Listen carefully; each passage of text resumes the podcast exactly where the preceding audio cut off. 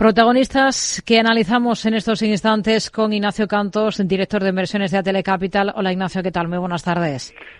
Buenas tardes.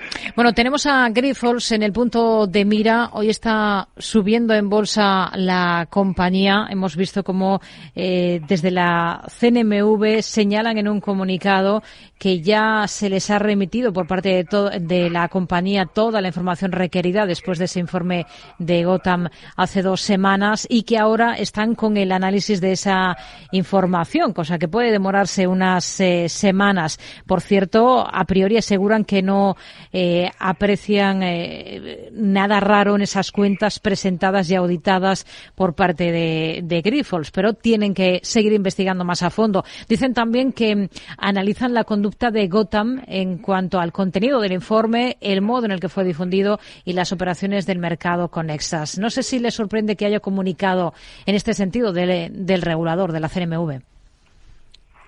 Bueno, eh, yo creo que simplemente hace acuse de recibo de la información, que en principio no le parece que haya nada, pero que lo tiene que estudiar, lo cual parece lógico, porque si las cuentas están auditadas y demás, pues bueno, vamos a ver.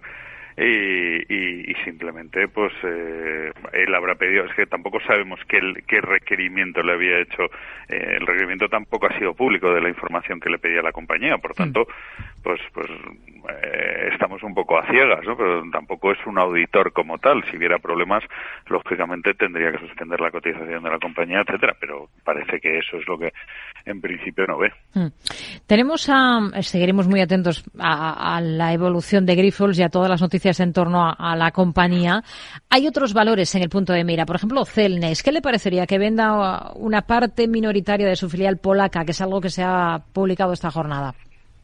Bueno, yo creo que Celnex vemos que sigue con esa política de rotación de activos, ¿eh? que, que, lleva, bueno, eh, es verdad que Celnex eh, creció inorgánicamente muy rápido con, con muchas adquisiciones y, bueno, pues cuando ha llegado la subida de tipos con un endeudamiento elevado, pues está rotando algunos de esos activos menos core, por decirlo de alguna manera, para tratar de reducir la deuda, que lógicamente pues el coste de los intereses está haciendo mella en su cuenta de, resultados. Bueno, parece negocio como siempre y además una rota, cierta rotación de activos puede dar valor a unas adquisiciones que ya tienen unos años en cartera. Hmm.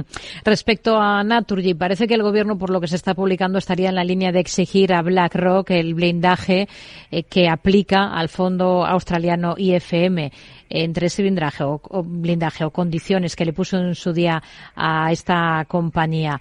Por ejemplo, eh, la de apoyar el mantenimiento del domicilio social y la sede efectiva eh, de gestión y dirección aquí en España, lo mismo que mantener una parte significativa de la plantilla aquí, etcétera. ¿Cómo lo vería?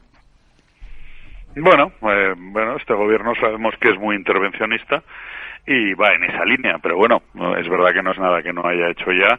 Al haber un cambio de, de, propiedad de control, a Heime no se le había pedido en su momento, pero al cambiar la propiedad, pues bueno, parece coherente con su forma de, de actuar a mí me parece intervencionista.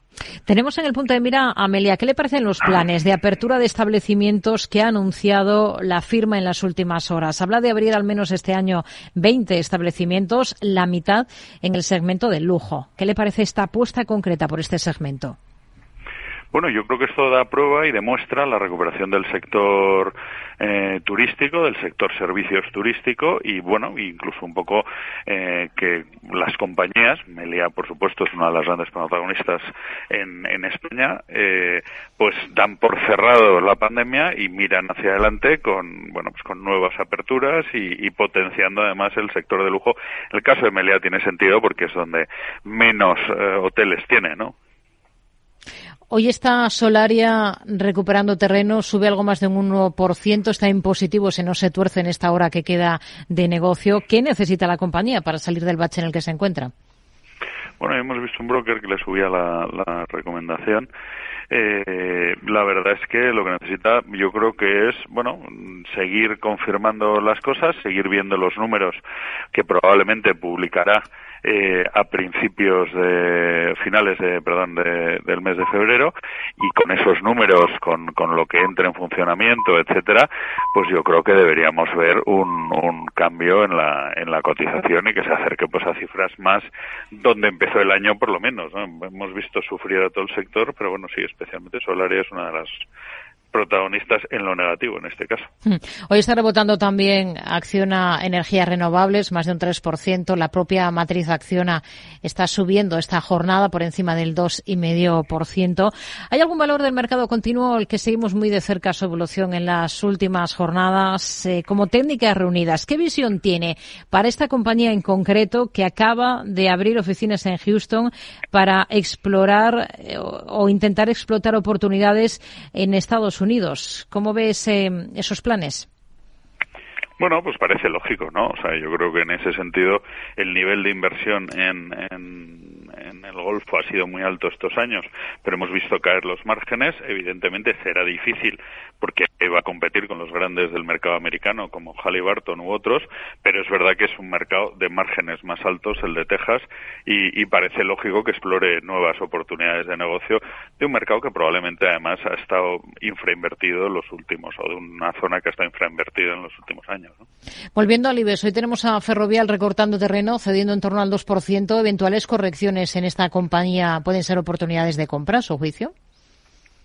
Pues sí, sí, la verdad es que, bueno, también es verdad que, el sector en general eh, está haciendo algo más flojo, también hoy corrigen ACS y yo creo que está saliendo algo de dinero de ese sector en estos días. Es verdad que este lo había hecho bastante mejor que, por ejemplo, el de las renovables que hemos comentado antes, ¿no? Un poco de rotación sectorial. Nos quedamos con ello. Ignacio Cantos, director de inversiones eh, de ATL Capital. Gracias. Muy buenas tardes.